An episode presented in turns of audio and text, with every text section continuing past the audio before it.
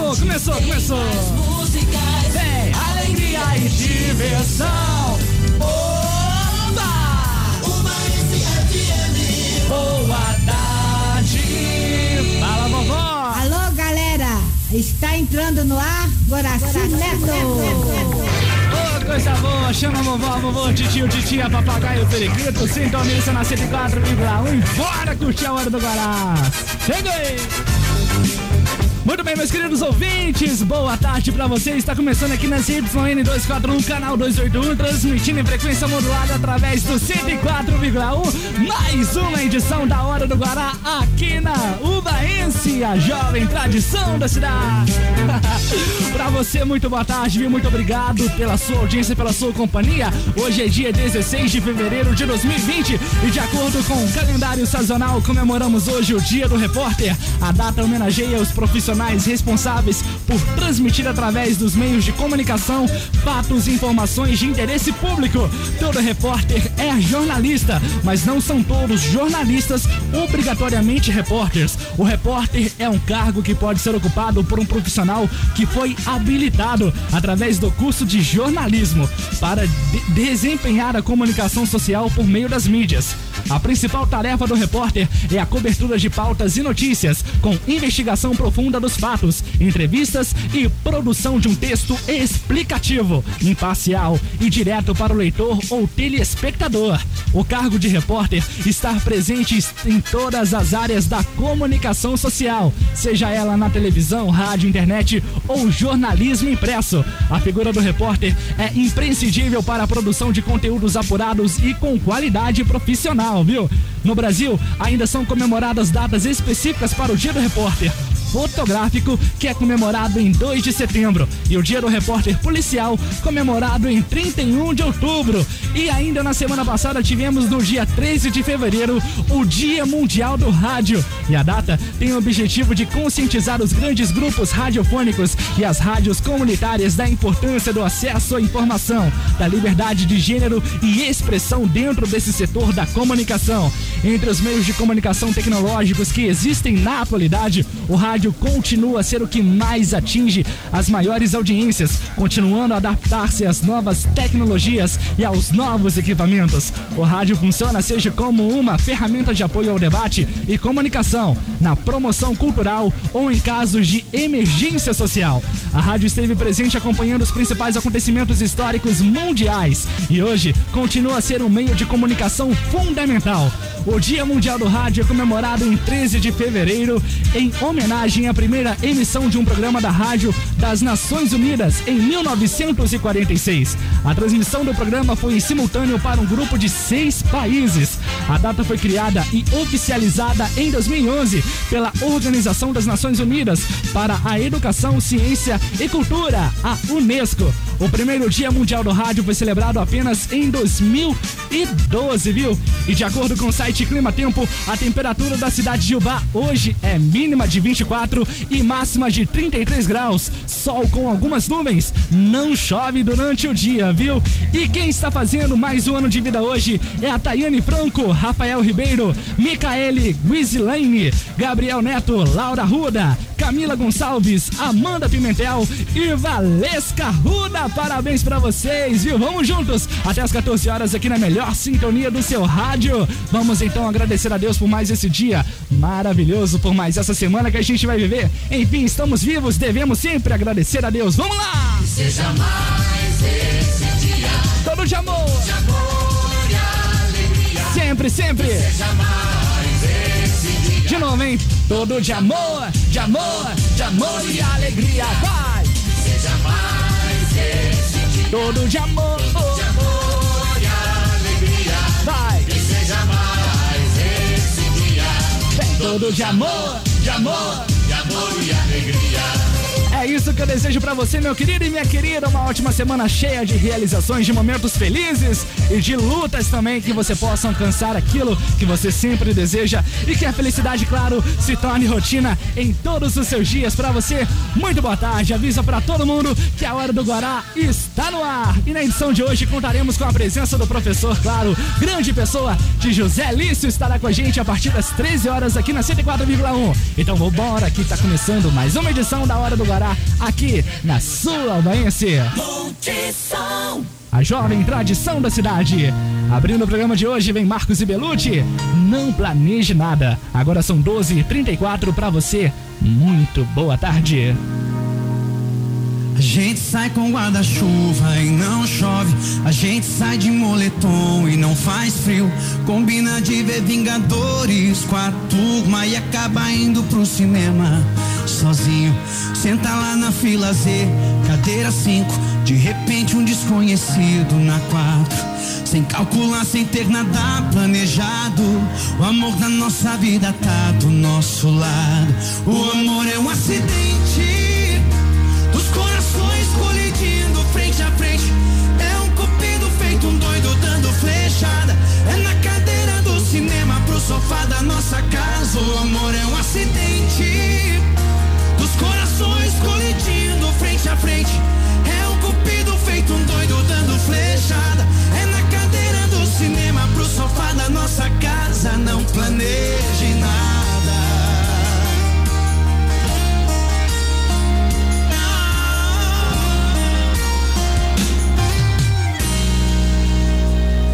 A gente sai com guarda-chuva e não chove.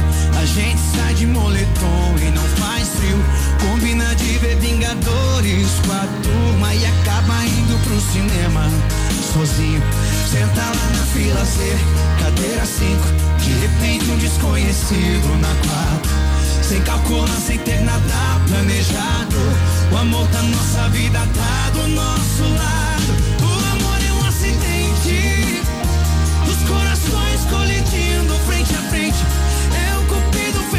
Doido dando flechada.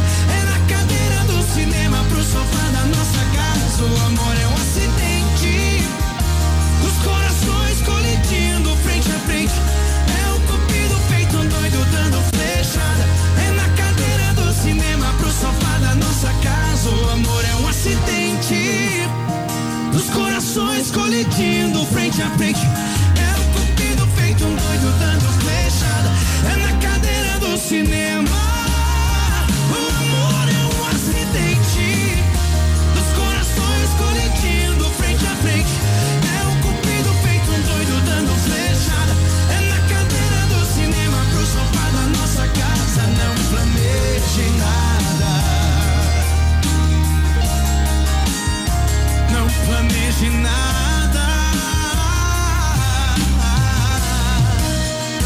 Marcos e Belucci, não planeje nada. 12h37. Tá na multi, tá, na multi. Tá, tá, na multi. Tá tá legal, tá legal, tá legal. A jovem tradição da cidade de Ubá, agora são 12h37 para você, muito boa tarde, obrigado pela sua companhia e audiência. E olha, adolescente de 13 anos é estuprada e morta no dia 9 de fevereiro em Cataguases, Minas Gerais. Segundo a Polícia Militar, um homem de 52 anos confessou o crime aos policiais da centésima quadragésima sexta companhia, após ter sido preso no distrito de Sereno. De acordo com o boletim de ocorrência, a PM foi acionada após os familiares da vítima encontrarem a menina morta dentro do quarto. A garota estava sozinha em casa no momento do crime. Um tio da adolescente havia recebido informações de populares que o homem foi visto em um bar no distrito de Sereno, logo após ter cometido o crime, tentando vender o celular pelo valor de 40 reais, que estava bloqueado por senha e tinha a foto da garota como proteção de tela. Os policiais foram até o local, onde encontraram o autor imobilizado por populares e com diversos pertences que foram roubados da casa da adolescente. O suspeito foi preso e levado para a delegacia. No local, após confessar o crime, relatou aos policiais que estava passando pela rua quando viu a casa da adolescente com o portão da garagem aberto e entrou na residência.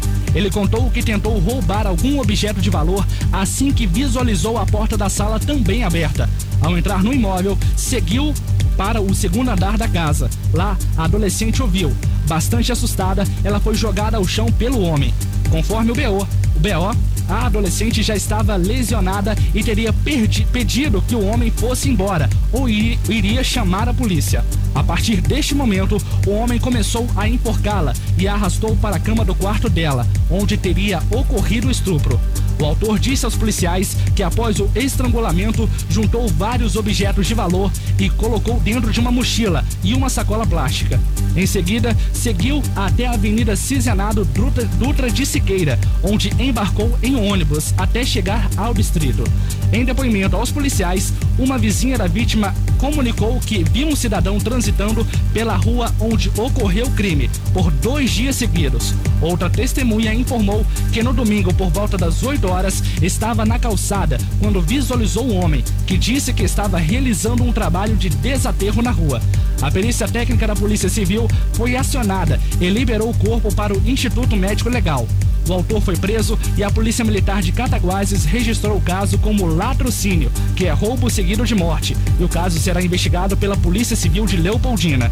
A Justiça da cidade transferiu o acusado para a cidade de Viçosa na tarde de terça-feira, 11 de fevereiro.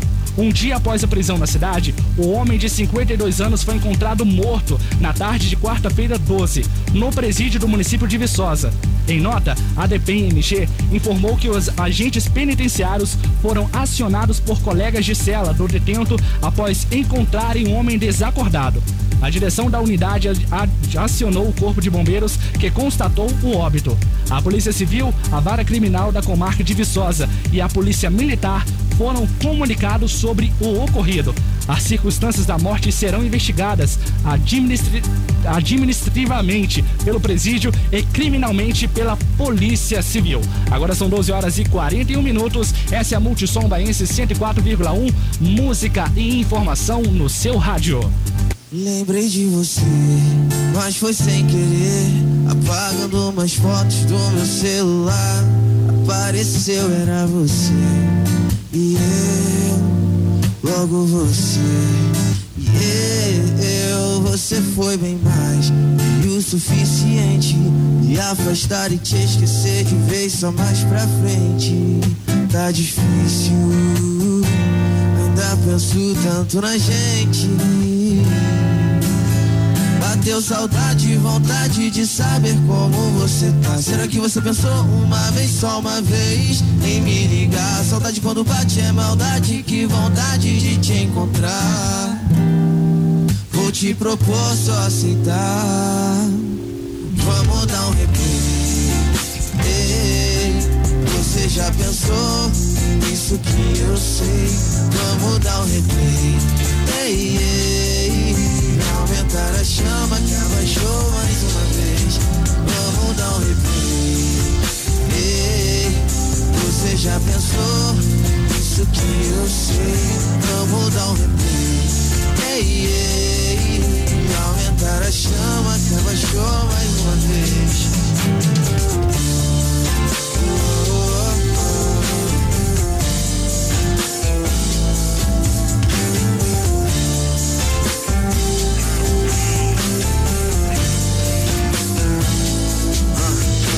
Saudade vontade de saber como você tá. Será que você pensou uma vez, só uma vez, em me ligar? Saudade quando bate é maldade, que vontade de te encontrar. Vou te propor só aceitar.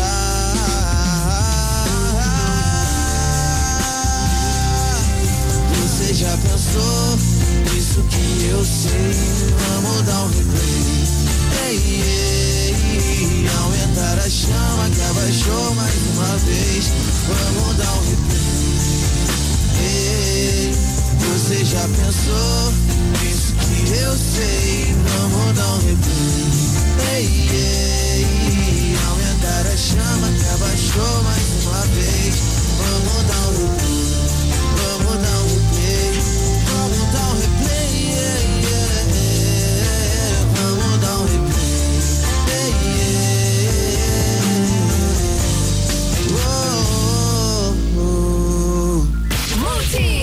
Sempre na frente.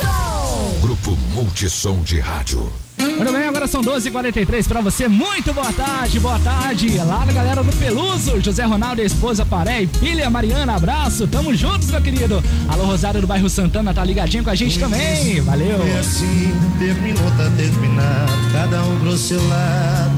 não precisa ligar mais. Só fui eu quem terminou e quem foi largado não me espera. Eu sei que minha vida dela começa a seguir a dela.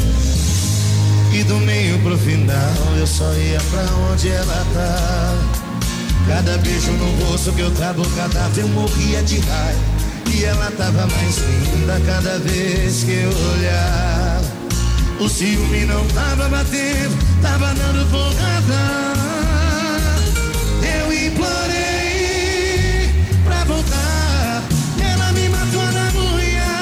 Disse que eu tava solteiro, eu tava solteiro, porra nenhuma. Implorei pra voltar. Não me manda embora. Sou preso na sua vida, era só liberdade provisória. Vai ter que me aceitar de volta.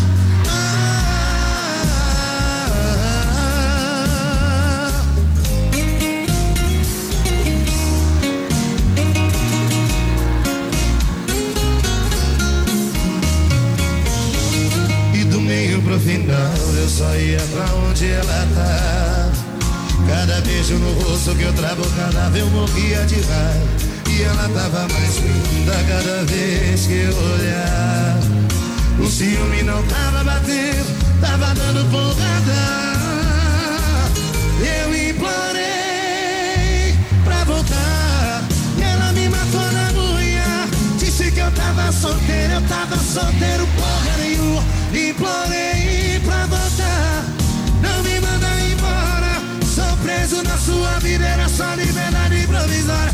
Vai ter que me aceitar de volta. Ah, quero ouvir vocês. Eu implorei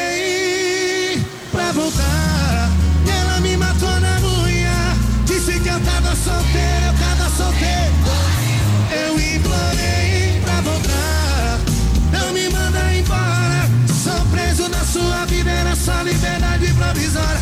Vai ter que me aceitar de volta.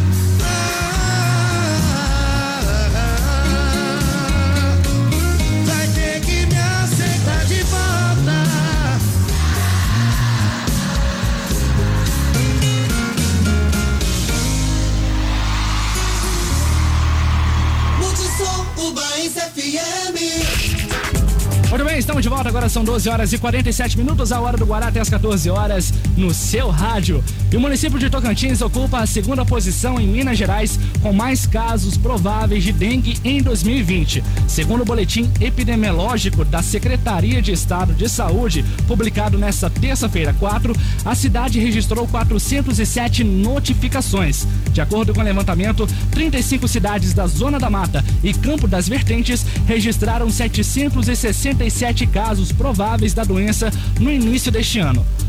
Consta também no boletim que a morte por suspeita de dengue, além da, de- em Além da Paraíba, segue em investigação. Além disso, o município de Juiz de Fora contabiliza três casos de dengue com sinais de alarme. Os sintomas são dor abdominal intensa e contínua, vômitos persistentes e outros sintomas. O estado de Minas Gerais registrou 6.988 casos prováveis em 2020 e cinco óbitos permanecem em apuração. Além de ocupar a segunda posição no número de casos prováveis em Minas Gerais, a cidade de Tocantins ocupa o primeiro lugar na Zona da Mata e Campo das Vertentes, com 407 notificações da doença neste ano. Em segundo, entre as regiões, aparece o município de Rodeiro, com 106 registros. Em seguida estão Ubá, com 73, Visconde do Rio Branco, 46, Astolfo Dutra, com 26, Rio Pomba, com 16 e Juiz de Fora, com 9 casos. E olha, placa com padrão do Mercosul entra em vigor em todo o país. Após sucessivos adiantamentos, começou a valer na sexta-feira, 31 de janeiro, o prazo para que os departamentos de trânsito de todos os estados concluam com os procedimentos para implantar a nova placa do Mercosul. A data está de acordo com o que estipula a resolução número 780/2019 do Conselho Nacional de Trânsito de julho do ano passado, que determina a adoção do novo modelo de placas de identificação veicular a partir do dia 31 de janeiro de 2020. Segundo o Ministério da Infraestrutura, o Departamento Estadual de Trânsito que não aderir ao novo padrão não conseguirá emplacar novos veículos. A nova placa será obrigatória apenas nos casos de primeiro emplacamento. Para quem tiver o modelo antigo, a troca deverá ser feita no caso de mudança de município ou unidade federativa, roubo, furto, dano ou extravio da placa e nos casos em que haja necessidade de instalação da segunda placa traseira. Nas outras situações, a troca da placa cinza pela padrão Mercosul não é obrigatória. Com isso, os carros com a atual placa cinza podem continuar assim até o final da vida útil do veículo.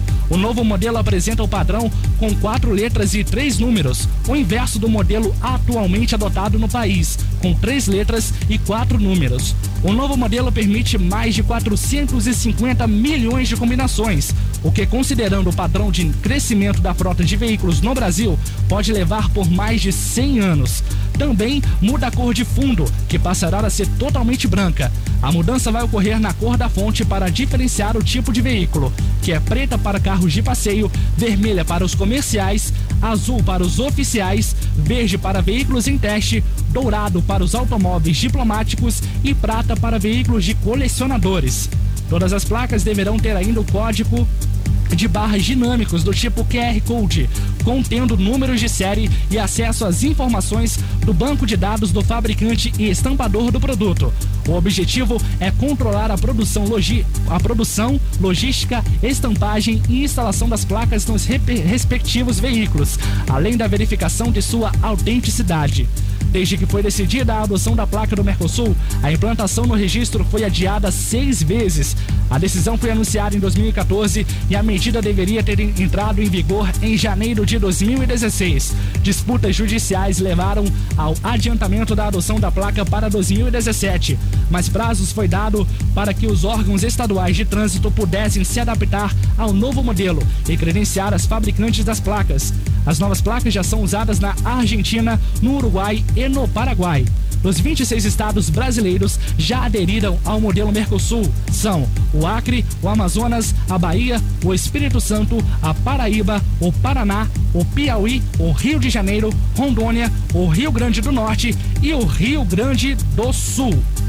E olha, tem também a Prefeitura de Ubá, concluiu em menos de 12 horas a ponte provisória de acesso ao bairro Fazendinha para a passagem de todos os tipos de veículos, em razão do período chuvoso que tem causado constantes cheias do Ribeirão Bar em 2020. O, dono, o dano na cabeceira da ponte se agravou e levou a prefeitura a realizar a interditação total do tráfego de veículos no local na tarde de quinta-feira, 13 de fevereiro, visando a segurança da população. O reparo emergencial provisório foi realizado na sexta-feira, 14 de fevereiro, como alternativa para liberar o tráfego de veículos, até que a recuperação completa, já iniciada na última semana, seja concluída. E a equipe da Prefeitura de Ubá reuniu-se nesta quinta-feira, 13 de fevereiro, com técnicos da Secretaria Nacional de Proteção e Defesa Civil para a apresentação do plano de trabalho de restabelecimento e recuperação das mais de 20 áreas do município que sofreram danos graves em razão das chuvas. O encontro que contou com a presença do prefeito Edson Teixeira Filho, do secretário de obras João Gomes Júnior, do coordenador municipal da Defesa Civil, Gilger Menezes, e dos engenheiros Marcos Barreto e Felipe Paiva, aconteceu na sede do 21º Batalhão de Polícia Militar. Durante o encontro, foram apresentadas aos técnicos as imagens dos pontos afetados, além de propostas técnicas e financeiras para a recuperação de cada um deles.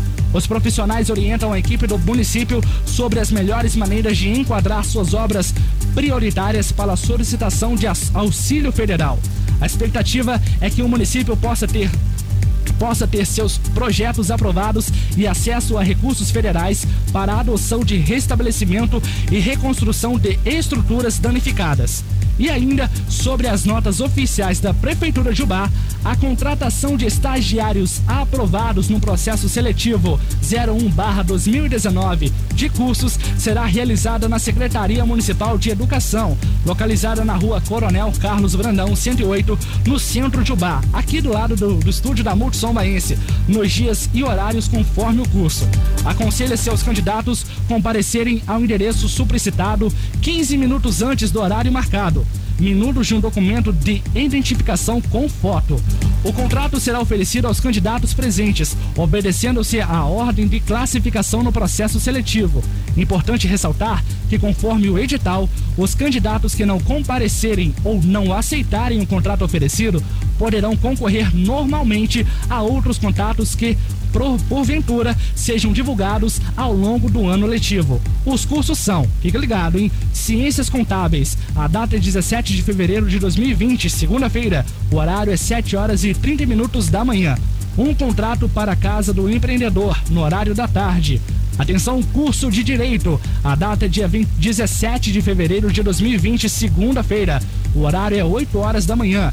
Três contratos para divisão de tributação, na parte da tarde curso de Educação Física. A data também é no dia 17 de fevereiro de 2020 e o horário é 8 horas e 30 minutos da manhã. Dois contratos para divisão de esportes, parte da manhã. Agora são 12 horas e 56 minutos para você. Muito boa tarde, muito obrigado pela sua audiência maravilhosa. Alô, Rosário do bairro Santana, sempre curtindo a hora do Guará aqui na 104,1. Para você, muito boa tarde. Não importa o que você está fazendo, nem aonde esteja, né, rapaz? O importante é você estar tá ligado com a gente, curtindo esse programaço. Agora são 12 e 56 daqui a pouquinho tem José Lício Queiroz Machado aqui na 104,1. Para você, muito boa tarde.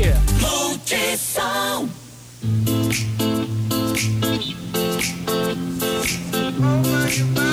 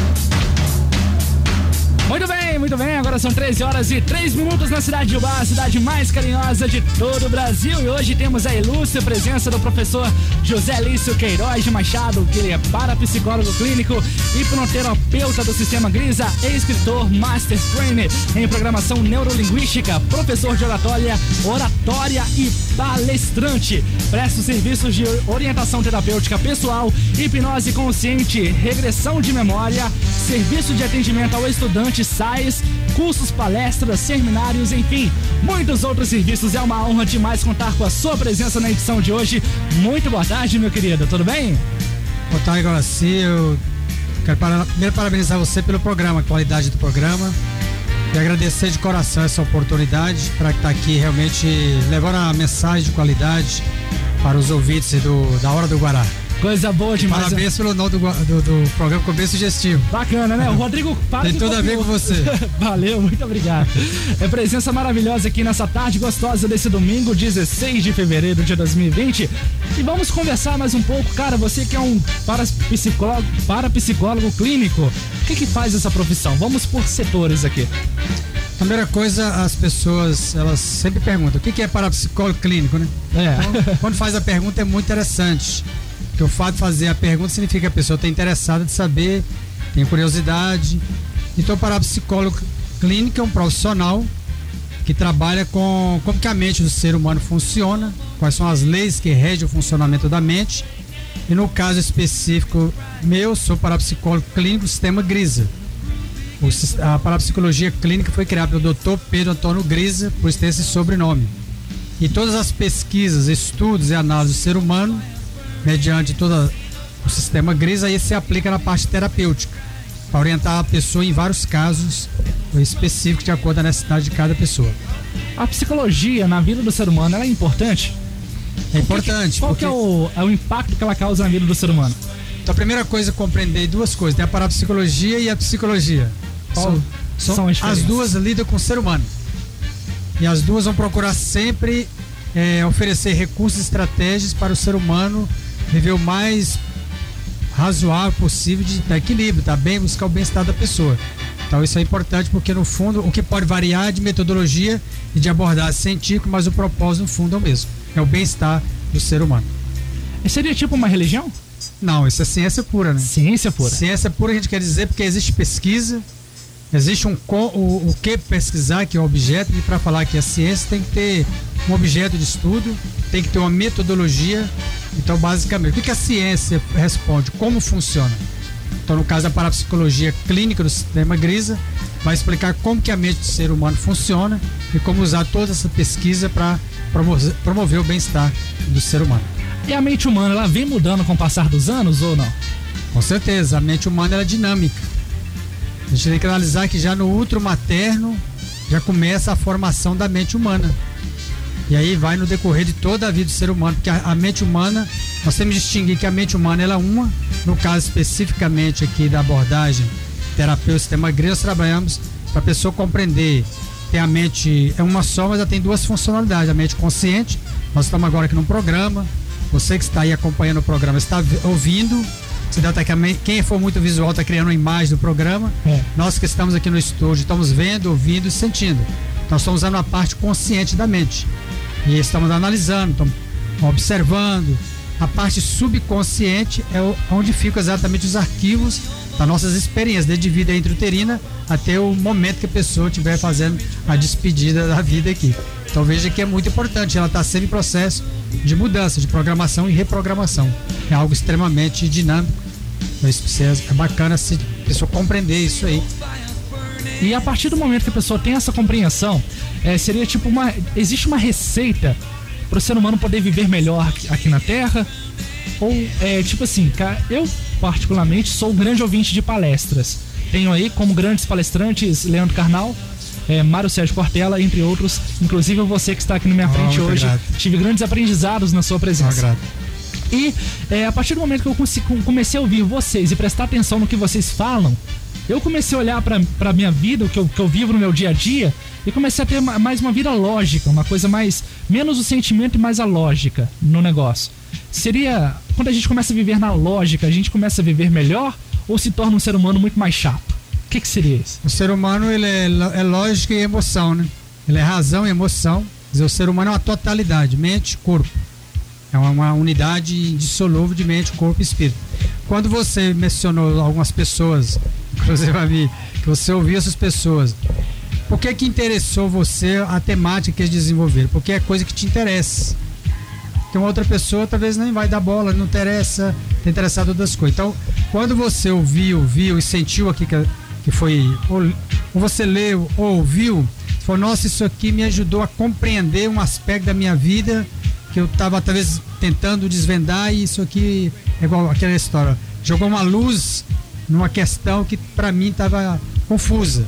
Então isso ajudou você a ter uma clareza, uma clareza da, da experiência. Então houve uma compreensão aí e te ajudou a ter uma nova perspectiva, uma nova compreensão da vida. Isso mexeu também nas emoções. Porque a partir do momento que a pessoa compreende algo, é que passa a ter um significado para ela, então emoção e razão estão juntos aí. Então por isso que faz a diferença, faz a transformação. Porque está juntando exatamente a, tanto a compreensão com a questão racional e internamente, do ponto de vista emocional, modifica a pessoa, porque é a sua parte emocional que vai gerar um impacto positivo, significativo na vida da pessoa. Você me disse que o ser humano está em constante evolução. É, disse que quanto até do ventre da sua mãe até o final da sua vida, muda muita coisa. Mas a gente, ao decorrer de nossas vidas, encontramos e nos deparamos com pessoas que são resistentes, são pessoas que não aceitam ah, o novo, não aceitam as novidades que a vida coloca. Por exemplo, a gente vive num, num século hoje que é totalmente revolucionário. A gente for parar para prestar, prestar atenção na história, a gente, desde a vinda de Cristo, a- a- do ano zero até o 2020 de hoje, em apenas 100 anos, dos últimos 100 anos da humanidade, quanta coisa foram, foi, foi mudado, tecnologia, pensamentos, enfim, muita coisa mudou. E existem pessoas ainda que não aceitam a mudança. Como lidar com essas pessoas? A primeira coisa é, podia talvez inverter a pergunta, como que elas vão lidar com elas mesmas? Porque a mudança é a realidade. E é, obri- é quase obrigatório. Então é, é a, a- a mudança é a realidade.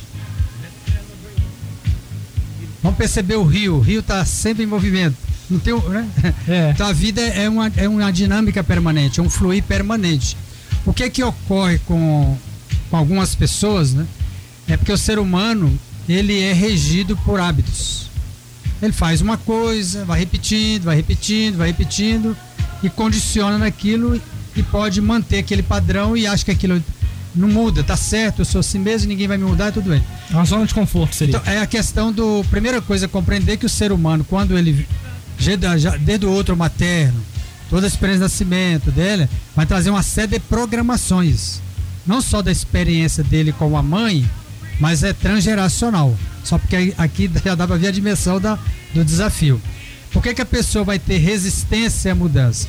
Ela só tem resistência à mudança quando a mudança não a interessa. Aqui não significa nada para ela. Aqui não vai impactar em nada positivo para a vida dela. Mas é compreender que o ser humano é um ser de hábitos. Ele vai repetindo, pela repetição da educação, aquilo vai consolidando um modelo de pensamento, de comportamento. E mudar não é assim. Apertou um botão e muda. Não é assim. O que que faz algumas mudanças? De vez em quando a gente observa pessoas que fizeram uma mudança parece radical na vida. É porque ela chegou num momento da vida dela, provavelmente estava desejando a mudança, e aquilo tem um processo para startar, quer dizer, para manifestar, e às vezes uma situação de que pessoa tem pessoa para mudar precisa no fundo do poço. Você todo dia está falando para a pessoa, está mostrando o caminho para a pessoa, tem muitas coisas acontecendo, mas a pessoa tem gente que tem que muitas vezes no fundo do poço ir lá para falar agora chegou a hora. Tem gente não, ela é sensível à mudança, porque tem uma, uma tá aberta para mudar. Mas não é que a mudança é tão simples assim, que a um padrão de comportamento está ligado a hábitos repetitivos. Então a pessoa tem coisa que ela conserva e tem coisa que ela vai mudar. E ela só vai mudar quando ela perceber que aquilo é importante para ela, que tem significado para ela, para ela ou para as pessoas com as quais ela convive. Então tem gente que é resistente à mudança, enquanto primeiro porque ela tem a- a- a- o hábito mantém a pessoa na zona de acomodação. Normalmente as pessoas falam É. a zona da. A zona de conforto. Não é de conforto, muita gente tá ruim, mas tá bom. É, Não é? Não tem? É uma acomodação porque tem um hábito, tem uma programação que mantém. Enquanto a pessoa estiver obtendo o que ela quer com aquilo, com aquele comportamento, com aquele modo de pensar, sentir, não vai precisar mudar. Não vai mesmo. aí. Ela vai resistir tudo. Por que, que é a resistência à mudança? Quando ela percebe que ela vai perder algo. A gente observa na empresa, por exemplo. A empresa, o, o dono da empresa quer fazer uma mudança, uma alteração ali, de coisa até de procedimento. Existem pessoas que aderem, que vão colaborar rapidamente para mudar, e tem gente que vai resistir. Enquanto ela não percebeu o benefício, a vantagem para ela da mudança, ela não dá o passo para mudar. Esse seria um caminho, digamos, uma via positiva, mas tem gente que tem que esperar acontecer, chegar no fundo do poço para mudar. Então tem os extremos também. Mas a mudança é a realidade, a realidade é a dinâmica. Então, nessa dinâmica de, de- a questão de mudar, ela não é tão simples, mesmo que a, a mudança é a realidade. Mudar exige um esforço e o esforço seria como se tomar um banho. Todo dia você precisa tomar um. Você toma banho, tem gente que não toma banho, então a preguiça, você vai ver assim, tem que tomar banho, né? Tem gente que dá uma preguiça nem querer tomar o banho porque o cérebro, o que, que o cérebro humano faz? Ele funciona na lei do menor esforço. Tudo que sinalizar esforço, ele vai resistir porque ele tem que armazenar, guardar energia para usar quando precisar. Tipo, a gente caça melhor a rota mais fácil, no caso. É o que faz a água. A água sempre vai procurar o, a, lei do, a lei do menor esforço. Isso tem uma programação mental do ser humano, e neurologicamente. Vai sempre buscar tudo aquilo que for mais fácil. Fácil no sentido, não precisa ter muito esforço.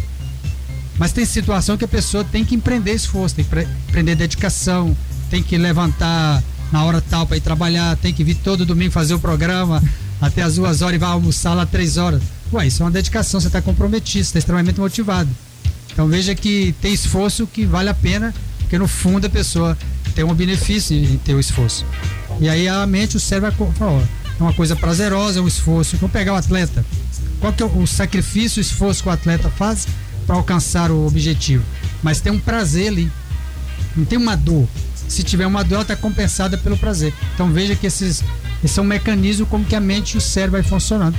Então qualquer esforço que não vale a pena vai ter sempre uma retração ali, uma rejeição. Que assunto maravilhoso. Tenho certeza que eu escolhi muito bem a pessoa para vir conversar com a gente sobre o sistema humano. José Leite, eu tenho em minhas mãos aqui agora o livro Nascer é Vencer. Experiências de gravidez e partos na perspectiva do sistema Grisa. Esse título já chama muita atenção. Nascer, a partir do momento que o ser humano nasce, ele já venceu. Já venceu. Então, a- o livro, ele nasceu, né? O livro nasceu de uma pesquisa, porque quando eu estava fazendo a pós-graduação em parapsicologia social institucional pelo sistema GRIS, tem que apresentar. Quem faz o curso de graduação, de pós-graduação, graduação, tem que apresentar monografia.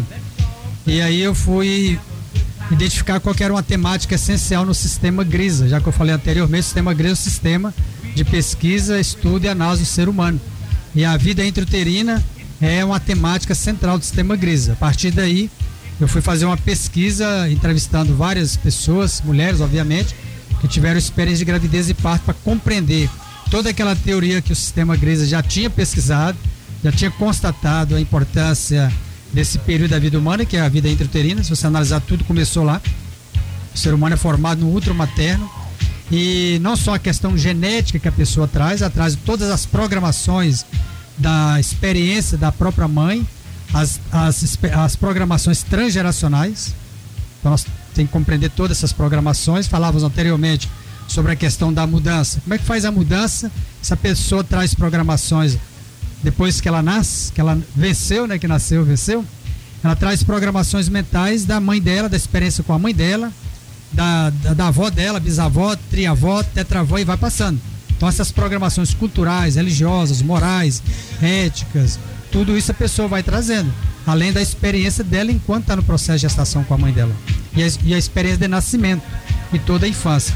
Então o título do livro Nascer é Vencer quer mostrar o seguinte, independente do que aconteceu, porque é um processo complexo e dinâmico, um processo de gestação e nascimento. In- Independente do que aconteceu, se nasceu, venceu. Então essa é a ideia da- do título do livro, muito positiva, quer dizer, nascer é vencer. Porque a pessoa tem que lembrar que ela, a mãe dela e todo aquele contexto ali, tem situação de gestação que é muito traumática, que é muito conflituosa. E tem experiência de parto também que é traumática. Chama do parto difícil. Mas, não obstante tudo isso, a pessoa nasceu. Por isso que nascer é vencer. E se a pessoa conseguiu vencer momentos que ela não tinha nenhum poder, que ela está no outro matéria, ela só depende da mãe dela. Ela faz a experiência dela, a primeira experiência original do ser humano é nascer. E ela consegue passar por tudo isso, em toda a capacidade, nem física, nem mental, e dar conta. Então o que vier depois, a gente usa a expressão é, simples, que é, tudo é, vai ser fichinha. Então a pessoa tem uma, uma capacidade, um potencial de enfrentar a, a vida, os desafios normais, naturais da vida e vencer. Porque se ela venceu todo o processo de fecundação, de gestação e nascimento, quando ela não tinha nenhum poder, imagina depois que está aí com todo o potencial cognitivo, físico, emocional e com as experiências acumuladas também. Então ela tem muito mais poder do que antes. Então por isso que nascer é vencer. Nascer e Vencer é um título maravilhoso e essa, essa perspectiva que a gente ganha, principalmente eu, eu entro em reflexão que é o seguinte: a partir do momento que você já está respirando, você tem o seu corpo em perfeito estado, ninguém é perfeito, nós não somos perfeitos, mas temos as condições de seres humanos perfeitos. Estamos andando, caminhando, vendo, respirando, ouvindo e vendo. Tudo isso você já é, já venceu. Já venceu. Agora a gente entra no outro processo, no outro patamar. Você precisa vencer. Vencer o quê? Vencer na vida. O que que seria vencer na vida? É trabalho, dinheiro, família, filhos, enfim, muitas outras coisas. O ser humano, acredito que esteja em constante cobrança e em constante evolução. Entra em pouco contato com nascer e vencer. Saiu da barriga da mãe, venceu. Agora precisa vender- vencer uma nova etapa. Isso, isso que a- o Dr. Grisa fala que o, o recém-nascido é semente humana. Quando nasce uma pessoa, uma criança, ela já tem potencialmente todos os recursos necessários para ela enfrentar a vida. Porque o maior desafio do ser humano é a sobrevivência. Mas ele já tem todo o recurso. Já tem a, pot- potencialmente ele já tem todo o recurso. Lógico que algumas coisas ele, vão, ele vai aprender, falar, andar, etc. Tal, são habilidades, mas ele aprende com o potencial que já está lá. O que, que a pessoa vai conquistar na vida? Os objetivos dela. Por isso que quando determinar a fase da vida, ela precisa saber o que ela quer. Porque se ela não souber o que ela quer, ela vai ficar rodando igual barata tonta, como fala o ditado popular. E o tempo vai passando, ela entra em uma angústia.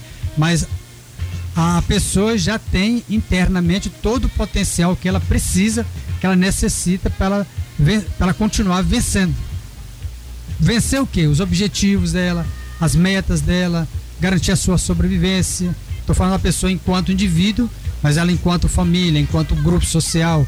Então veja que é toda uma dinâmica que ela está ancorada ali, tanto a nível pessoal, familiar e também comunitária. Então vencer na vida significa a pessoa primeiro definir o que ela quer. Porque o, o objetivo dos objetivos da vida é viver a vida. Você pode ver que não tem outro. Outros vão ancorando com isso. Quer dizer, a questão do sentido da vida, da, da existência, o significado depende. Esse é o grande objetivo do obje, de qualquer objetivo. E isso que a pessoa. Lógico que outras conquistas da pessoa tem que estar ancorado com isso. Mas a partir do momento que a pessoa nasce, é, recém-nascido, semente humana, já tem todo o potencial para ela conquistar depois na vida. Lógico, você tem que imaginar aqui, essa pessoa pode dar do outro lado perguntar, mas aí a criança? A criança depende fundamentalmente do adulto que está com ela. Porque ela vai ver uma grande parte da vida dependendo. Você pode observar aí que desde que, que antes, mas depois que nasce, o período de autonomia demora, sobretudo hoje. Quando as pessoas elas vão adiando muito a realização de objetivo, tem que estudar mais, tem que estudar, tem que estudar. Mas até uma, uma grande parte da vida da pessoa ela depende muito do adulto. Só depois que ela começa já vislumbrar objetivo pessoal, profissional, familiar, etc. Mas já vê que antes já tem todo um processo que ela dependeu de criar aquela condição ali. Porque é lógico que ela tem internamente todo o potencial, mas, ela mas externamente tem que criar todas um- umas condições para ela manifestar e, e- e- e expressar o seu potencial. Se ela estiver num ambiente que valoriza o potencial dela, incentiva, é, ela vai com mais facilidade de manifestar isso. Se tem um ambiente que está reprimindo, ah, não faz isso não, não sei o que, vai metendo medo, muita insegurança, ela tende a reprimir esse potencial e ela fica com medo de tomar decisões, de fazer as escolhas na vida dela. Então isso é um ponto muito importante nessa dinâmica da vida, porque assim, desde lá nascer a vencer, mas a partir que vence, nasceu, venceu, é uma permanente a, a, a dinâmica da vida e permanentemente a pessoa está buscando vencer, todo dia vencer aquele dia. E tem até um, Então- tre- um trecho de um stand-up que eu assisto com o Afonso Padilha, ele diz o seguinte: uma frase assim. O ser humano nasce, fica, fica sem fazer nada. Nasce, fica dependente dos pais até por um bom tempo. Logo depois ele tá, ele tá sem fazer nada. Daí a gente precisa de ganhar dinheiro. A gente vai ganhar dinheiro pra fazer o quê? Nada.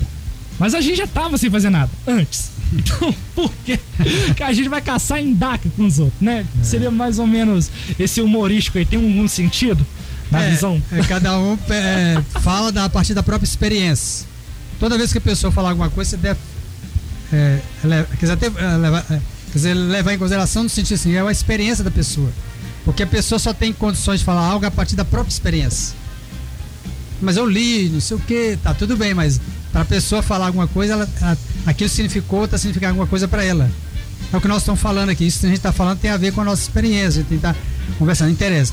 Então, o ser humano, vamos pegar uma criança, ela não precisa ficar sem fazer nada. E na verdade, ela não, ela não fica sem fazer nada.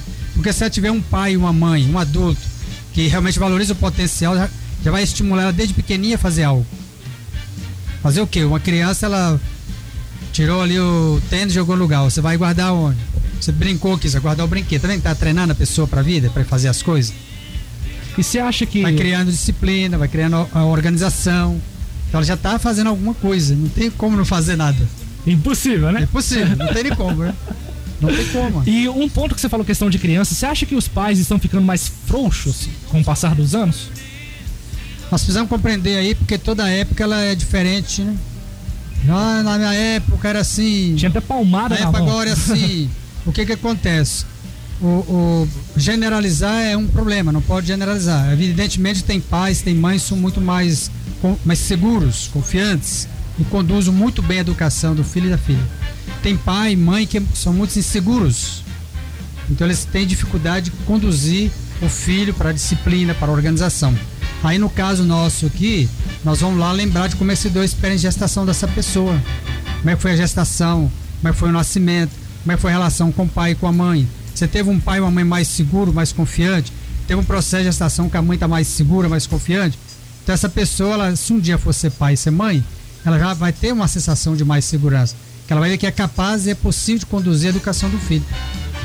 Então isso tem que va- avaliar assim de forma mais relativizar um pouco. Os pais são frouxos, é uma generalização. Tem pais que são frouxos, tem mães que são frouxos, tem pais muito assertivos, tem muitos autoritários que acham que tem que educar na época que o autoritarismo do pai e da mãe funcionava. Hoje a, a- estratégia que melhor funciona é de dialogar com a pessoa, conversar com a pessoa, porque a pessoa tem uma capacidade mais. Pode ser um bebezinho, se tiver um bebê lá, você conversa com o neném, tem dia, tem dia que o neném tá alternando lá o dia com a noite, conversa com o nenenzinho na, na- no tom dele, que olha, vamos, hora de dormir à noite, é dormir, tal, tal, tal. Então você vai confiando na capacidade da pessoa de compreender. Então tem pais que são mais democráticos, conversa, dialoga, porque está acreditando que a pessoa é capaz de entender. E tem outros que não sabem nem o que faz, são muita insegurança. Se você analisar um pouco, vai ver como é que foi a relação dessas pessoas com os pais.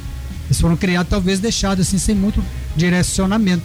Quando nós falávamos anteriormente que já desde pequeno o pai e a mãe podem ensinar uma criança a fazer uma coisa, lógico que sim. Criar disciplina, criar organização, saber valorizar as coisas. Então ela vai criando esse senso.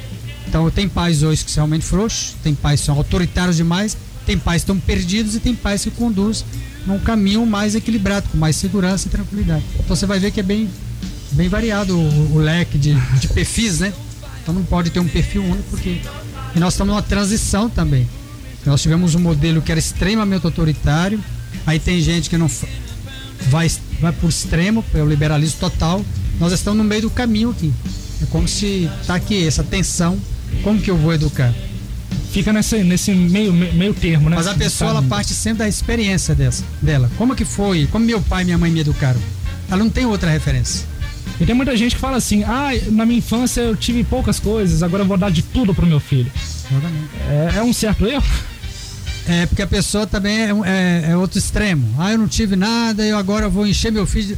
É como se eu estivesse dando aquilo pro filho, eu estou satisfazendo internamente uma coisa que está pendente em mim, uma carência minha. Então agora eu, eu- é como se falar agora para ter uma espécie de, de compensação, dando como se aquilo interna. mas a pessoa está resolvendo um problema interno.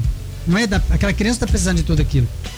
Mas a pessoa internamente ela acha que dando aquilo pro filho, enchendo o filho de coisa, porque ela queria, mas os pais, de virtude das condições de sobrevivência, as, garantir a sobrevivência estava em primeiro lugar.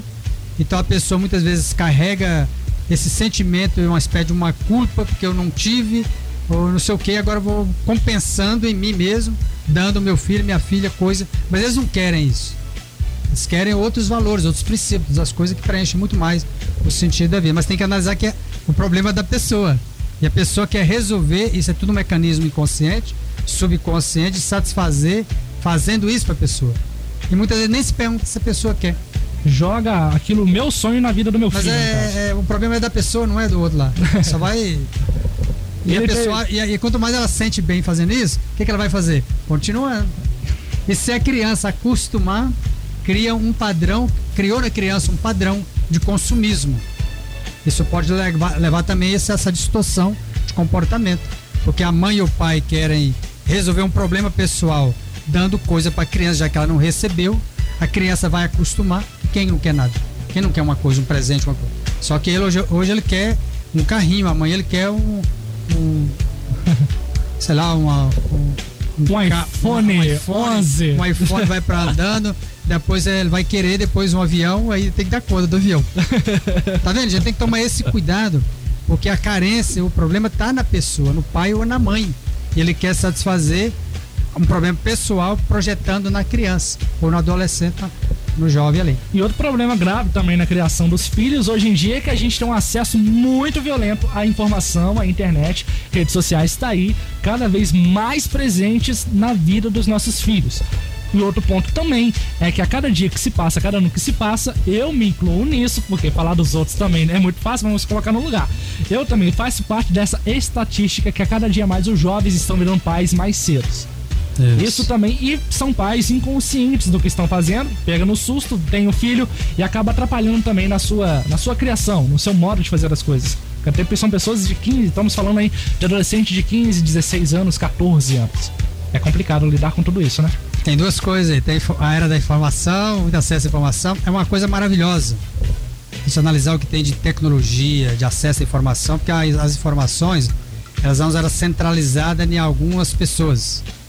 Era num filósofo lá, era num pesquisador tal, na academia tal, era na. No... Então poucas pessoas tinham acesso à informação. A sociedade moderna ela criou uma série de mecanismos, de meios de disponibilizar informação. Gente- o que, que a gente faz com a informação? Você, a, a pessoa tem que ter, saber o, o que, que ela quer de informação, que ela filtra. Ninguém precisa processar tudo que é produzido no dia. Mas o que, que me interessa processar? Eu vou lá e pesquiso aquilo ali. Porque não tem, primeiro não tem nem dar conta lá. Então, a primeira coisa, nós temos uma era que tem a informação para tudo, tem vários mecanismos que facilitam o acesso. Então, houve uma descentralização de acesso à informação. Mas a pessoa vai acessar o que interessa, com base seus objetivos seus propósitos de vida lá. Então, esse é um primeiro filtro, condição, fator para acessar aí a informação. A facilidade do acesso ao meio é um negócio que é muito interessante. Porque acessar antes meios de informação era muito limitado. Era muito limitado. Então esse é um ponto. Agora aí tem a- tudo tem sua vantagem e desvantagem. É, é duas faces, igual a moeda. Tem que saber aí é, monitorar e pesar e ver o que é mais importante. Você colocou a questão seguinte que é muito interessante, que é jovens, adolescentes são pais e mães. Novos. São, são adolescentes, né? 15 anos adolescente. Qual que é o. Como é que funciona um adolescente? Ele é extremamente imaginativo, imaginativo e muito emocional. E a grande questão central, do ponto de vista mental do adolescente, que ele ainda não sabe nem o que é. Porque até ontem ali é criança. E agora não é, e quer estar doido para ser adulto. Adulto representa o que? Autonomia, independência, etc. Boletos também. É, isso vem como, né? Vem como a- acessório, como parte do processo ali. Mas a adolescência, como é que funciona a adolescência? Funciona com um poder muito imaginativo, muito forte, para ele tudo é possível, entendeu? E muito emocional. Quando você falou que a pessoa engravidou alguém, alguém foi engravidada, não, sem querer, não tem um sem querer, não. É, é, como que aconteceu? Ah, Tem uma, para. série, tem uma série de programações atrás, tem um impulso que adolescente ele é movido pelas emoções. tem uma série de programações atrás sobre sexualidade que não é bem elaborada, é, conceito de relacionamento, de. Então tudo aí tem um bocado de coisa que precisa avaliar. Então isso não pode julgar a pessoa. É compreender cada um naquele contexto específico. E a situação do adolescente grave ela é complicada, ela é complexa e é muito conflitante porque um adolescente está sonhando um, maior, um futuro brilhante para ele, de estudo, de trabalho, de, de, de, pelo poder da imaginação. Uma gravidez, sobretudo para menina, sobretudo para menina, porque aí ela, se ela tinha estava estudando, vai ter que parar de estudar, pelo menos dar um, dar um stop ali, né? Dar uma parada ali para dar conta agora, porque ela, ela vai ter que cuidar. Muitas vezes, o, o, quando o rapaz tem uma consciência, ele também vai ajudar a cuidar. E tem uns que abandonam a menina. Quer dizer, não tem nada a ver com isso se vira. Quer dizer, criar um problema para ela e para o filho dela, porque isso é abandono. Então tudo isso compra. Então a questão da gravidez da adolescência ela é muito complexa e traz muito, muito. A gente tem que pensar do ponto de vista da menina e também do menino. Mas sobretudo da menina, porque agora ela é mãe. E ela está na adolescência, ela nem sabe quem ela é. Ela vai, é uma criança, mãe de criança. Ela é uma criança, vai cuidar da criança. Por isso que ela tem que ter um suporte, tem que ter um apoio para ajudar a fazer essa passagem de forma mais tranquila aí, que realmente é um grande desafio. É um grande desafio ter uma gravidez na adolescência. Com certeza. Eu recebo aqui hoje o professor José Lício Queiroz Machado. Pessoa que quiser contratar os seus serviços, como que funciona? Então eu tenho aqui, é, no serviço que eu presto é atendimento, orientação terapêutica pessoal. O que, que é? A gente atende a pessoa para vários casos. E aí tem o atendimento individual, tem a pessoa para acessar o serviço. Também tem cursos, tem palestras. Isso é, você entra em contato através do meu WhatsApp, que é o código de área 32 991 26 3800. É através desse, desse WhatsApp que eu faço os, os agendamentos, caso você interesse. Então, re, interessa. Repetindo, o código de área 32 991 26 3800. Tanto para o atendimento individual, para vários casos, para atendimento dos estudantes, para a questão de contratação de cursos e palestras, inclusive o curso de oratória que é muito demandado aí. É isso aí. Tem um contato também pelo Facebook, né? facebook.com/barra prof. José Lício. Isso, no Facebook. Live tem, no Instagram também. Tem Instagram. Moderno. É, tá, tem o YouTube, tá? Canal tem, do YouTube. Tem, tem, vários canais para pessoa buscar informação de qualidade. Tem, o, essa informação ajudou muito, né, gente? Meu trabalho, seu trabalho, muita gente hoje está se beneficiando com a evolução da internet e da tecnologia. Isso ajudou muito, né? Ajuda como. Imagina, você tem um conteúdo lá de qualidade, igual no meu caso, eu tô lá no YouTube, tô no Instagram, tô no Facebook, tem o WhatsApp. Onde a pessoa estiver, ela vai acessar isso. Eu tenho amigas que tá lá na Alemanha, oh, eu vi sua palestra aqui, oh, tô... tá vendo? Olha, a pessoa está no outro lado do mundo, como fala, pessoal. Então isso facilita a vida. E aí quando tem uma. Porque é, eu sempre falo com o pessoal que qualquer instrumento é igual faca. Uma faca serve para você cortar lá a carne, pra você fazer o bife, convidar os amigos para comer lá. Entendeu? Cortar o queijo de Minas. E serve também para fazer coisa que não deve, que depois vai ter que pagar o preço aí com a justiça aí. Então veja que é um instrumento, em si ele é neutro. Qualquer meio de comunicação é neutro. Essa rádio é um, é um instrumento. Isso é neutro. Agora vai usar com qual propósito? Então tem que fazer, é, é o uso que vai fazer a diferença. Com então, certeza. Então, esses vários meios aí tecnológicos, eles são meios para levar a mensagem do bem ou fazer a besteira que muitas vezes a pessoa poder escolher também fazer. Mas não, é, não deveria ser esse o caminho. Isso, isso não foi bolado e pensado para isso. Todo mundo continua aqui. Mude som. A couve-flor quase estoura. A couve-flor quase estoura. A couve-flor quase estoura. A agora são 13 horas e 45 minutos na nossa querida cidade de Ubá, a cidade mais carinhosa de todo o nosso Brasil. Mandar um abraço muito especial pra Cleusa, lá da Panificadora Araújo. Toda a turma tá ligadinha na hora do Guará. Alô, Christian também tá ligadinho com a gente. Alô, Rosário do bairro Santana. Tem também o, o, a, o Ronaldo e a Paré tá ligadinho com a gente. Alô, Renato e também a Ana Paula, curtindo sempre a Hora do Guará. Eu recebo hoje a presença ilustre do professor José Lício Queiroz Machado. Mais uma vez, muito obrigado pela sua participação. Uma honra demais ter a sua presença aqui comigo, viu? Da minha parte também, quando você fez o convite, toda vez que você fizer, eu vou inteiramente, tá colocando inteiramente à sua disposição, porque eu conheço o seu trabalho, a qualidade do seu trabalho e a seriedade que você faz as coisas. E sempre com esse espírito de muito humor, de alegria. Então, isso é muito interessante. Toda vez que precisar, à tua disposição. Coisa muito boa. seus, seus ouvintes aí merecem o de melhor. É isso que a gente sempre leva e você tá levando com muita maestria aqui também pra gente. É o seguinte, a gente tava conversando aqui em off, né? Assunto até meio particular aqui. E, é claro, a gente vai, vai tocar aqui nesse assunto como último bloco aqui também. É a questão da gravidez do adolescente. Eu me incluí nesse caso. E uma pergunta que eu queria te fazer é o seguinte: é, durante a gravidez da minha noiva, teve um processo muito tranquilo. Eu tomei aquela decisão de um. De um é, como eu posso falar, de um processo que eu já tive no passado, de ser filho de mãe solteira, ter uma, uma, uma- uma história meio conturbada a questão de pai, a imagem masculina em falta. E quando eu soube que eu ia ser pai, falei, vou, vou, vou mudar, como você bem me disse aqui no intervalo, vou mudar essa história. E ela teve uma gravidez, vamos dizer assim, muito tranquila. A gente sempre teve uma amizade muito grande, um companheirismo muito grande. Isso refletiu hoje numa criança bem tranquila, bem paz, que que, que enfim, não, não dá trabalho, não chora, fica quietinha, comporta muito bem. É, o- é, o é o retrato de uma gravidez tranquila ou a gente teve uma sorte?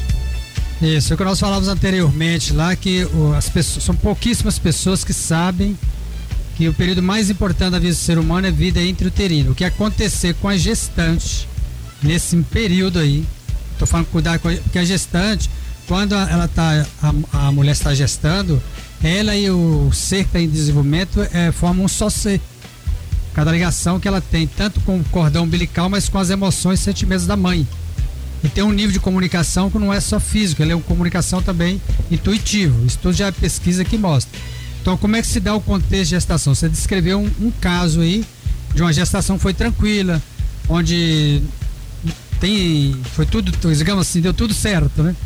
Então, é lógico, tem um, aquele susto ali inicial. Que é tanto para, né, sobretudo menina, o pai aí dá aquela, aquele susto, mas é um susto que não compromete. Tô grávida, agora tô, sou pai e vou dedicar, vou assumir, vou dedicar aqui, dar todo o apoio que precisa. Então gera um contexto de segurança. Então é essa consciência de que agora eu sou mãe, estou no processo de gestação, eu sou autor dessa, dessa gestação também, porque fala que a menina ficou grávida, mas alguém engravidou. No caso específico, assumiu e há um apoio, tem uma, uma- então isso gera para a menina, para a mãe, é uma sensação de segurança. Eu posso contar com ele.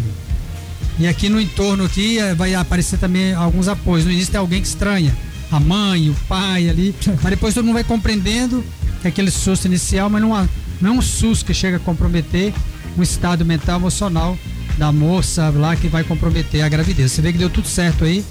Você acabou de escrever no quadro que esses tudo que você descreveu anteriormente são fatores que geram a sensação de segurança para ela.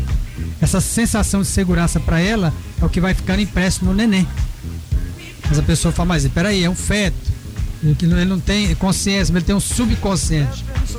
E ele, ele processa tudo emocionalmente. E tudo do ponto de vista celular. Tem uma memória que é celular. E tudo que está acontecendo com a gestante está sendo impresso ali. E aí não falou como é que se deu o parto. Qual foi o parto? Normal ou natural? Normal. Normal. Normal. Não foi cesárea. Não. Por que, que esse parto foi normal? E normal, fácil. Não foi difícil, complicado. Não, no- foi até um, um caso meio complicado, porque como eu trabalho também, além de radialista, eu sou DJ, eh, foi no dia 15 de dezembro de 2018, eu estava fazendo uma festa, eh, tocando em uma festa de 15 anos, e ela também estava presente, sentindo fortes dores, ela com a, mãe- com a mãe dela e com o pai dela, meus sogros. E elas sentiram fortes dores e foi embora pra casa, por volta de meia-noite.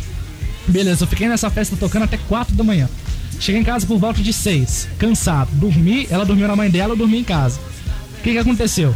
9 da manhã, a tia dela pula lá em casa, me acordando, gritando, porque meu filho tava nascendo e eu tava lá dormindo. Aí foi um parto normal, sem nenhuma Cheguei, o complicação. neném tava chorando, já tinha tudo bem. Quando eu assustei, ele já tava nos meus braços. Foi tudo tranquilo. Então, o que você fala, porque a, isso é bom interessante para as pessoas que estão acompanhando. O, o parto ele é o desfechamento da gestação, é o coroamento. O que, que aconteceu na gestação? Proba- provavelmente vai ser o parto. Mas aí também depende muito, depende de alguns casos, depende de como é que se deu tanto a gestação e o parto da mãe. Se foi tudo tranquilo, então aqui quando teve essa gestação que a gente observa com, como você descreveu anteriormente, tem mais fatores de segurança do que insegurança, o parto vai ser o coroamento de tudo isso. se é uma gestação muito complicada, muito difícil, na hora do parto é, é- vai ter a. vai manifestar aquilo ali. E dependendo também como é que se deu a experiência de gestação e parto da mãe. Porque na hora que ela vivencia a experiência de parto, o subconsciente dela aciona a programação que se deu do parto dela. E muitas vezes um parto que é barato, tudo tranquilo, normal, é, é- fica muito difícil. Porque na hora aciona a programação. Mas nesse caso que, que você descreveu, né, eu tenho que te dar os parabéns você colocar um caso tão pessoal, mas muito ilustrativo. Onde realmente teve da sua parte assumir essa gestação e juntamente com a sua, sua namorada aí. E para ela isso é fundamental porque dá uma sensação de segurança para ela. Se fosse uma outra pessoa que abandonasse, ela sentia um sentimento de abandono e refletia isso no neném. Esse neném ia nascer chorão, é, irritadiço, é dificuldade para dormir, é muito estressado depois, porque é estresse e ansiedade que a mãe vivencia, isso fica registrado no neném. E quando ele nasce, ele vai nascer exatamente com todas essas programações aí. Então, neste caso aí, nasceu e venceu e deu tudo certo e parabéns. Com certeza. Entendeu? Porque é, é isso aí, esse caso seu é um caso muito interessante, porque não obstante ele ser adolescente, mas houve um. assumiu. Porque aqui não é só o fato de ser adolescente, mas tem um apoio, há uma cumplicidade. E por isso que, aju- que fez o, pra- o processo todo de forma é, consciente e segura. Porque teve um apoio. Provavelmente teve alguém, da sua mãe, tem a mãe da menina, tem todo mundo lá, as tias, na hora vai dar todo. Isso aí é muito importante. Para a mulher, do ponto de, ela ter esse apoio, isso é fundamental. E tem que entender que tudo que está acontecendo com ela vai ficar impresso a nível subconsciente do neném. Tanta coisa que for de muito prazer, de alegria e satisfação, e de contrariedade, de raiva, de medo de segurança. Então, esses dois fatores segurança e segurança eles vão impactar todo o processo de gestação, do nascimento e o que vai ser a infância. Vai ser a manifestação do que essa história toda que já transcorreu aí.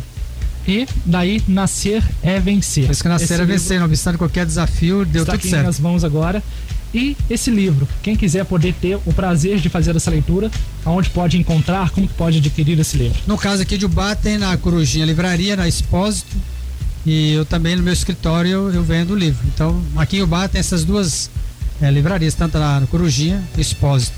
E no Brasil são vários lugares. A pessoa que estiver morando em outro estado, aí quiser, é só entrar em contato comigo pelo WhatsApp que eu vou falar para a pessoa em qual. Em Belo Horizonte, tem Pará de Minas, tem Volta Redonda, tem São Paulo, Florianópolis, Paraná. Então tem vários lugares. Viçosa. Então tem vários no Espírito Santo. Então o livro está presente em vários, vários lugares aí. E foi, foi válido o trabalho que você teve de produzir essa obra? Aí foi igual.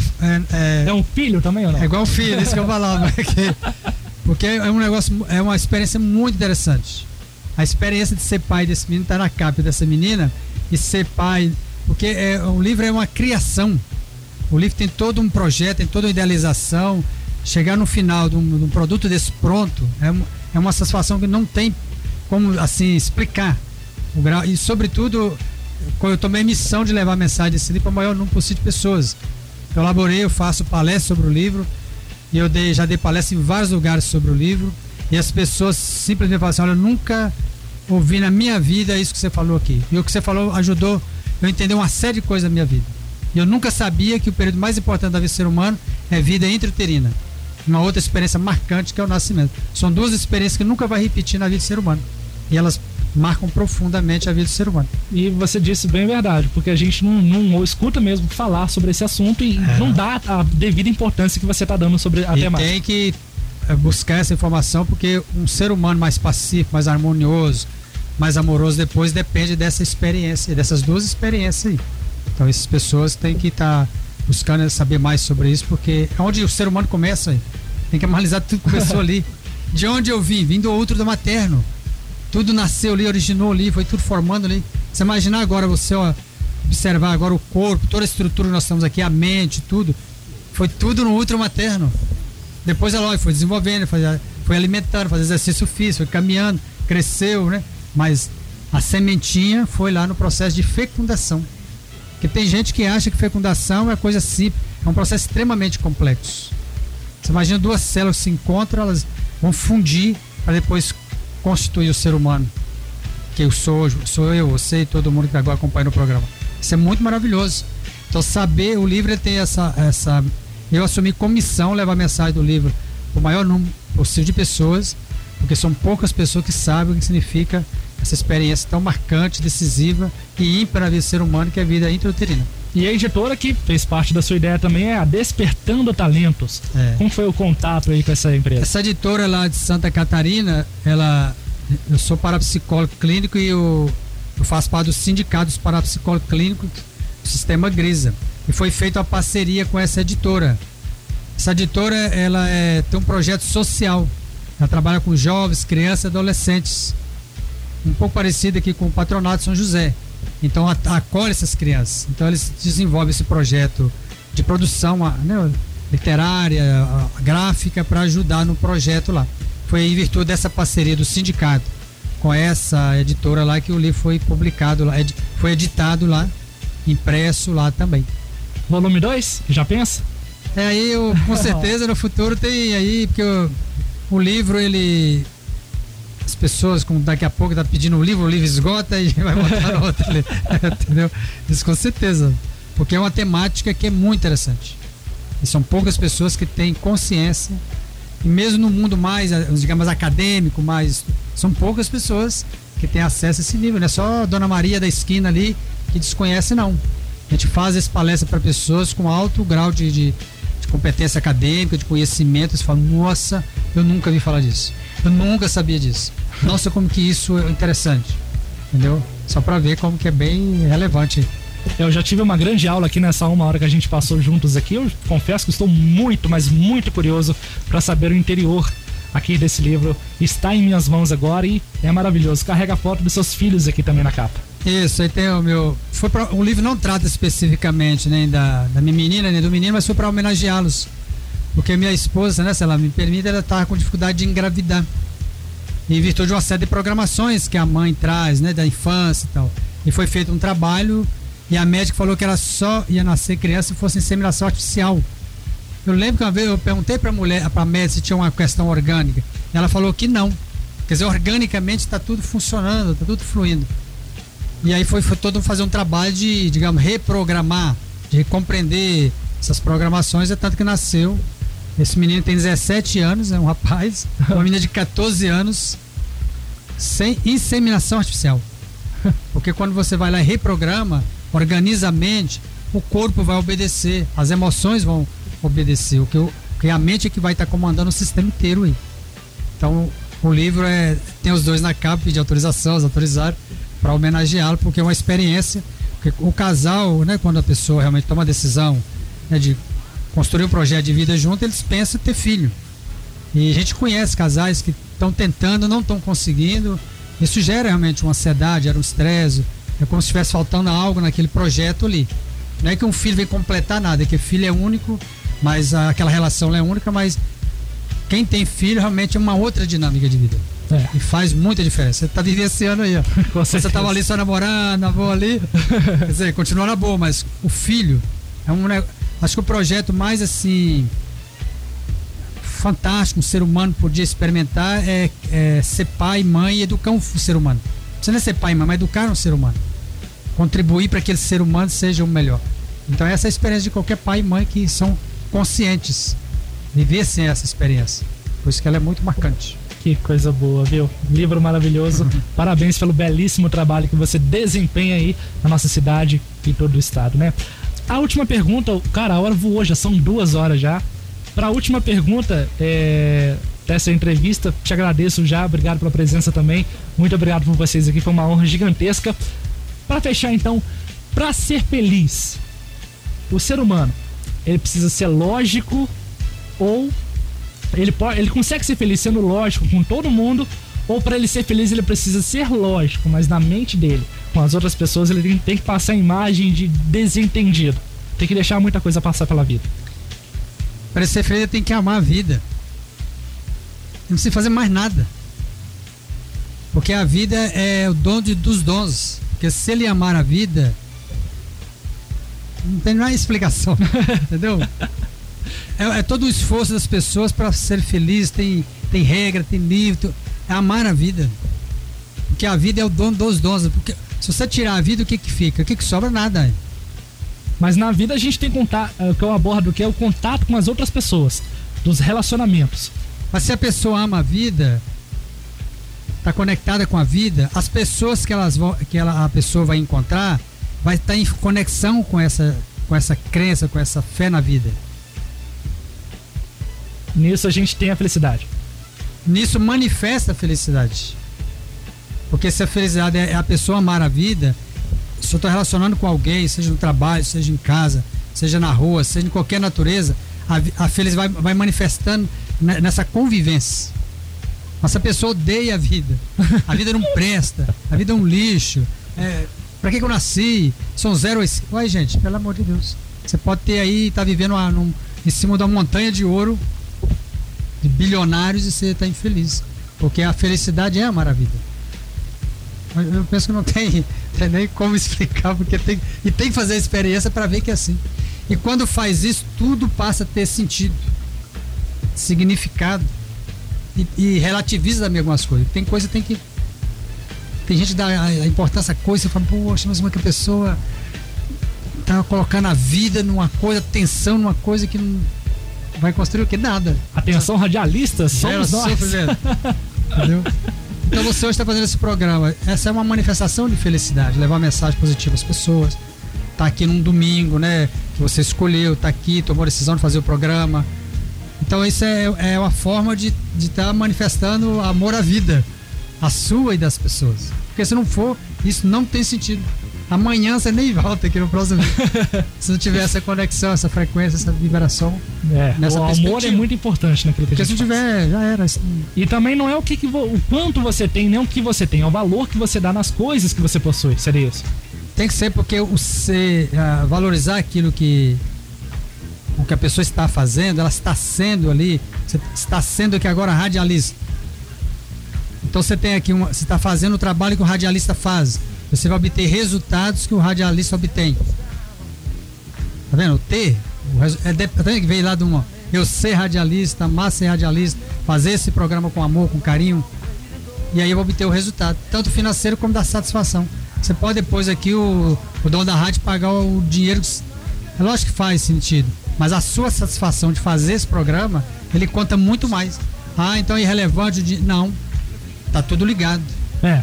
Você está fazendo com tão amor, com tanta dedicação e maestria aqui, lógico que o correspondente financeiro ele tem que estar junto, senão fica muito dissonante. Ele é um estímulo que. Mas ele não é a essência. A essência é o prazer de fazer, a satisfação de fazer. Então vem. Tá tudo muito ligado, não tem nada, as coisas ficam muito separadas. Não. Com certeza. Não é isso? É uma. É basicamente o que eu vivo. É, mas Primeiro é o amor. Aí você vê o entusiasmo que você faz o negócio, é só perceber, ó, quando tem, entusi... quando tem amor faz ou não tem, é o entusiasmo. Você vibra com o negócio, você flui. Você vê que tem... você observou o negócio do tempo e já foi. Já passou quatro minutos já. Porque tem um entusiasmo, tem um, tá, tá inteiro no que tá fazendo. Só tá inteira. Aí eu. Uma flu, flui, né? nem percebe. É isso aí. Não é legal? Te agradeço mais uma vez pela sua presença, ilustre presença de você e a sua esposa também aqui presente. Muito obrigado. Ah, volta mais vezes e quero você também aqui nos microfones, viu? Pra dar uma palavrinha com a gente. Esse foi o professor José Lício Queiroz de Machado. Deixa o seu contato aí mais uma vez para quem quiser conhecer o seu trabalho, redes sociais, telefone, enfim. Microfone agora com as suas considerações finais. Então, quando nós falamos aí, tem a orientação terapêutica pessoal, tem hipnose consciente, regressão de memória, atendimento estudante, cursos e palestras. E quem quiser saber mais também do que nós conversamos aqui, é só entrar em contato pelo meu WhatsApp, que é o código área 32 991 26 3800. Eu também estou lá no Facebook, no Instagram, YouTube, mas o meu contato direto, assim, pessoalmente, é com o, é com o WhatsApp, que é o código área 32 991 26 3800. E, E eu- adquire também o livro Nascer é Vencer. É, e o livro está aí na Exposa, à disposição e também na, na livraria Corujinha. Que coisa boa. Te espero mais vezes aqui, viu? Estou suas ordens. Muito obrigado. Valeu. Muito bem, agora são 14 horas e 5 minutos na nossa querida cidade de Ubá, a cidade, claro, mais carinhosa de todo o Brasil. Para você ligado na 104,1, muito grato pela sua audiência, muito obrigado pela sua participação, por sempre estar ligado aqui na Hora do Guará e estar ligado no sistema Multissom de Rádio, o maior grupo de rádios da Zona da Mata Mineira. Que prazer imenso estar fazendo parte desse grupo, dessa equipe maravilhosa e estar trabalhando aqui todos os domingos para você, fazendo rádio pra você. Semana que vem eu tô de volta de meio-dia às 14 horas. Lembrando que você pode conferir a Hora do Guará pelo Spotify. Acesse aí agora Spotify.